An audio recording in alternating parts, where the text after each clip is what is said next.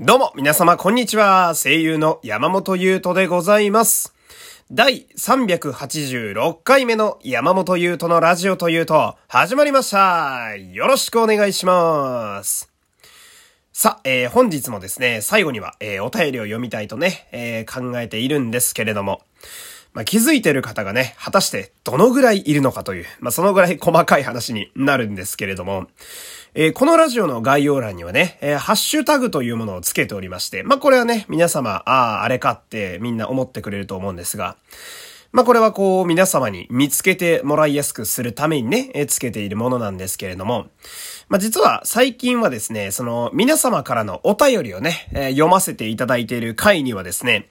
お便りありという、えー、非常にストレートなハッシュタグをつけております。なので、あのね、まあ、俺、私、我が輩、節操、いろんな方いると思うんですが、の送ったお便りはですね、読まれてるのかなと。あいつ読んでんのか、ちゃんとと。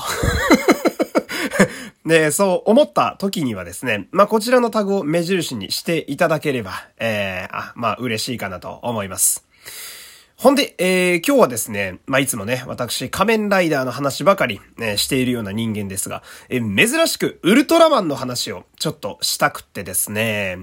というのも、あのー、まあ、近々ね、あの、斎藤匠さん主演の、えー、新ウルトラマンというね、映画、まあ、絶対おもろいやろうなと、えー、思われるあの映画の公開もまあ、控えていて、まあ、結構こう、つぶら屋の界隈が今盛り上がってる時期なんですけれども、まあ、そんな中ですね、まあ、大体おとといぐらいかな。うん、こう、2021年度の新しいウルトラマンが発表されましてね。まあ、今年のヒーローですよ。うん、その名前が、ウルトラマントリガーというね、えー、非常にかっこいい名前のヒーローが、まあ、誕生したというわけでね。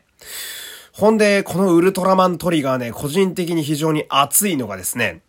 あのウルトラマンティガの続編なんですよ。わかりますか？皆さん、ティガって。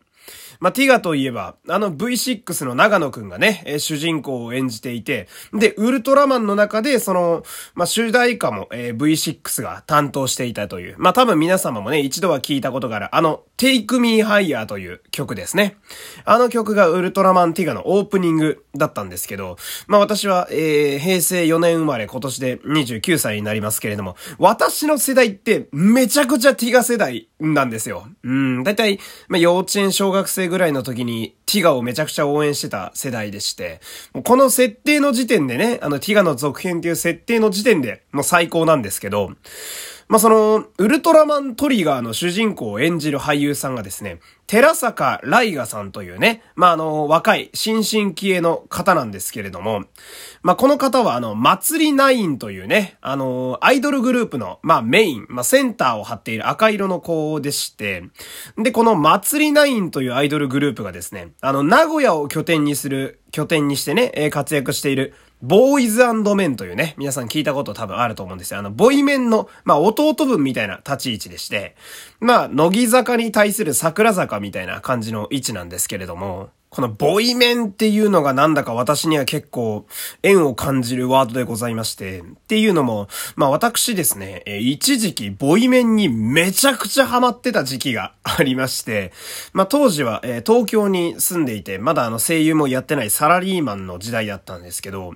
まあ東京にいるのに、その、名古屋でしか上映していないボイメンのね、みんなが出演している映画を見るためにわざわざまあ一人で、名古屋まで行って、ほんでまあなんかカフェがあるんですよね。えアイドルものにはありがちななんちゃらカフェがあるんですが、まあ、そのままの名前のボイメンカフェまでね、えその後遊びに行って、で、最終的には、えー、彼らの初めての武道館ライブをね、あのー、現地で参戦してくるという。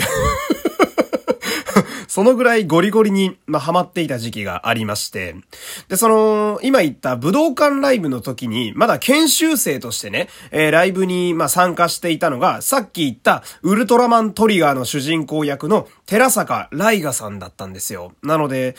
まあ、なんかこう、自分的には、あの時のあの子かみたいなね。うーん、なんかこう、親目線じゃないですけれども、おー、ヒーローになったんや、あの子みたいな。うん、なんかすんごい感慨深くてですね。うん、なんだか久々にこう心があったかくなったんですけど。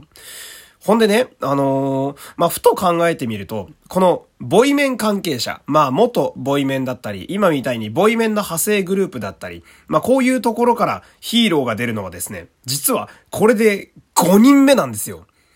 これって結構すごい割合やなと私は思っておりまして、もっと言うと、まあ、例えば仮面ライダーに出たというか、そのヒーローに変身する役割ではなかったけど、怪人役として出てたみたいなのも合わせると6人とかになるわけなんですよね。で、今売れてる俳優さんのあの赤楚衛二くんとかね、チェリマホとか仮面ライダービルドに出てた子ですけど、あの子も元ボイメンやったりなんかして、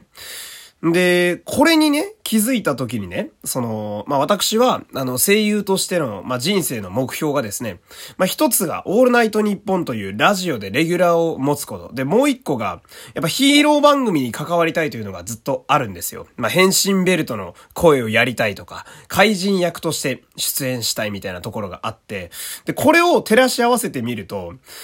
俺その、名古屋に行った方がええんちゃうかと。と、ふと思いましてね。いや、だって、名古屋のその、なんていうの、ボイメンっていう、まあ、言ってみればその、一個の地方アイドルのグループの中に、6人もヒーロー関係者が出るって、とんでもない確率なわけですよ。いくらオーディションって言ったって、そんなに名古屋から出るみたいなところがあって。で、その、なんか、名古屋にはそのヒーローの関係者を生む、なんかパワー的な何かがあるんちゃうかと。なんかね、スピリチュアル的な話になってますけれども。ほんで、名古屋はね、あのー、あんまり、まあこう語られることも少ないんですが、ラジオも実はめちゃくちゃ盛んな土地なんですよ。まあ、多分、東京と大阪っていうね、あの、ラジオの超本場の真ん中にあるいい位置っていうのもあるとは思うんですけど、まあ、名古屋でラジオのレギュラーを取れればですね、まあ、ラジオ界でも結構こう、一目置かれるみたいなところもあったりなんかしてね。で、こういう事実をいろいろ照らし合わせてくると、俺本格的に名古屋に移住した方がいいんじゃないかと。まあそんなことをね、ウルトラマントリガーの発表を見て思ったっていう、まあ今日はそんなお話でした。ではでは、えー、ここからはね、テンポよくお便りに行きたいと思います。えー、こちら、ラジオネーム、ゼンさん、ありがとうございます。えー、いつもコーヒーや食事、睡眠前のお供に楽しませてもらってます。ありがとうございます。テンポよく耳馴染みのいい声と面白いお話、ありがとうございます。というメッセージとともにね、えー、ラジオトークの、まあ、投げ銭ですね。コーヒーというものがついております。ありがとうございます。嬉しいですね。耳馴染みのいい声というのは嬉しいもんです。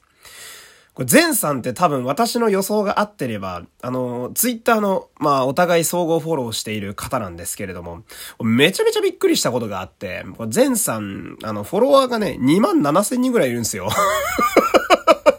え えーとか思って、ええーと思って、めちゃめちゃ有名人やんとか思いながらね、えー、ネット上にはいろいろな方々がこう、群雄割拠をひしめいているななんて思ったっていうことがあったんですけれどもね、ありがとうございます、全さん。今後ともよろしくお願いします。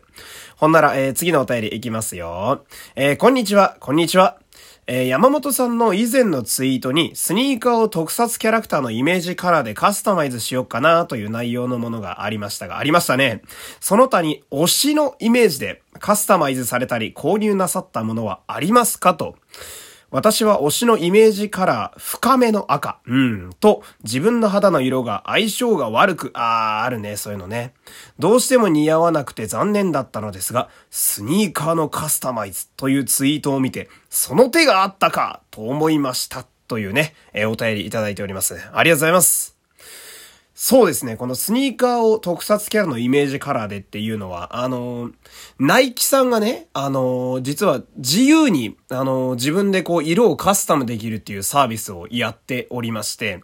で、あの、型とかも自由に選べるんですよ。まあきっと、このラジオを聴いてる世代、まあいろんな方いると思うんですけど、懐かしいなって思う名前も多くて、まあ、エアジョーダンとかね、えー、エアマックス95とかね。まあ私なんかは全然その世代ではないんですけど、かつて、まあ、エアマックス狩りという、えー、スニーカーがとんでもねえことになってるみたいな、えー、時代をくぐり抜けてきた、まあ、そういうすごい有名スニーカーたちも選べて、んで、しかも、色をつけられるというサービスがね、ナイキさんでやっていまして、で、私は、まあ、その、せっかく自分用のスニーカーを作れるんやったら、まあ、やるんやったら誕生日前後がいいかななんて今思ってもいるんですけれども、まあ、その、なんだろうな、スニーカーのやつで、あの、仮面ライダーゼロノスというね、まあ、あの、色的にはメタリックグリーンとか、えー、メタリックイエローにブラックの差し色が入った非常におしゃれな綺麗なカラーリングの仮面ライダーがいて、で、私は、まあ、このゼロノスとね、桜井優斗っていうキャラクターがめちゃくちゃ好きなんですけど、うん、そのイメージでスニーカーを作ったらちょっと面白いかな、みたいなことをね、以前ツイッターで喋っておりまして、めちゃくちゃちゃんとあのツイートを拾ってくれてますね、この方。ありがとうございます。ほんで、推しのイメージでカスタマイズされたり、購入なさったものはありますかっていう、このお便りね。うーん。これ私やとね、あの、多いのが、やっぱり、まあ、仮面ライダーをね、もうずーっと見てるような人間なので、まあ、昔すごいあったのが、大学生ぐらいの時にあったのが、あの、出てる出演者の方と似たような服装をよく買うことは、めちゃめちゃありましたね。うーん。ほんで、まあ、それこそさっき言った仮面ライダーゼロノス、桜井優斗っていうキャラクターが、映画で出てきた時の格好がね、あの、ジージャンに、えー、白ニットを入れて、下が白いパンツだったんですけど、一時期めちゃくちゃその服装してましたね。で、まあ、その時の影響なのかね、私は、未だにジージャンがめちゃくちゃ好きで、うん、まあ今なんかこう、春っぽい感じの季節やと、ほぼ毎日ジージャンを着ているぐらいね、ジージャンが好きでして、うん。やっぱ仮面ライダーとかやと、なんだろう、一応服装も、まあ時折特撮なんでとんでもねえ格好してるやついますけど、まああの、基本真似しやすい格好が多いので、このヒーロー好きだなーって思ったらその服装に近いものをやっぱ無意識に買うことは未だにあったりしますね。やっぱ推しと同じようなものを着て外出るって、それだけでめちゃくちゃ気分上がりますからね。えー、オタク特有の感情な気もするんですけれども。えー、こんな感じでね、えー、皆様からお便り、まだまだ、えー、募集しておりますんでね、えー、概要欄の URL から、えー、送ってみてください。えー、では今日もね、ここまでお付き合いありがとうございました。えー、山本優斗でございました。また明日、さよなら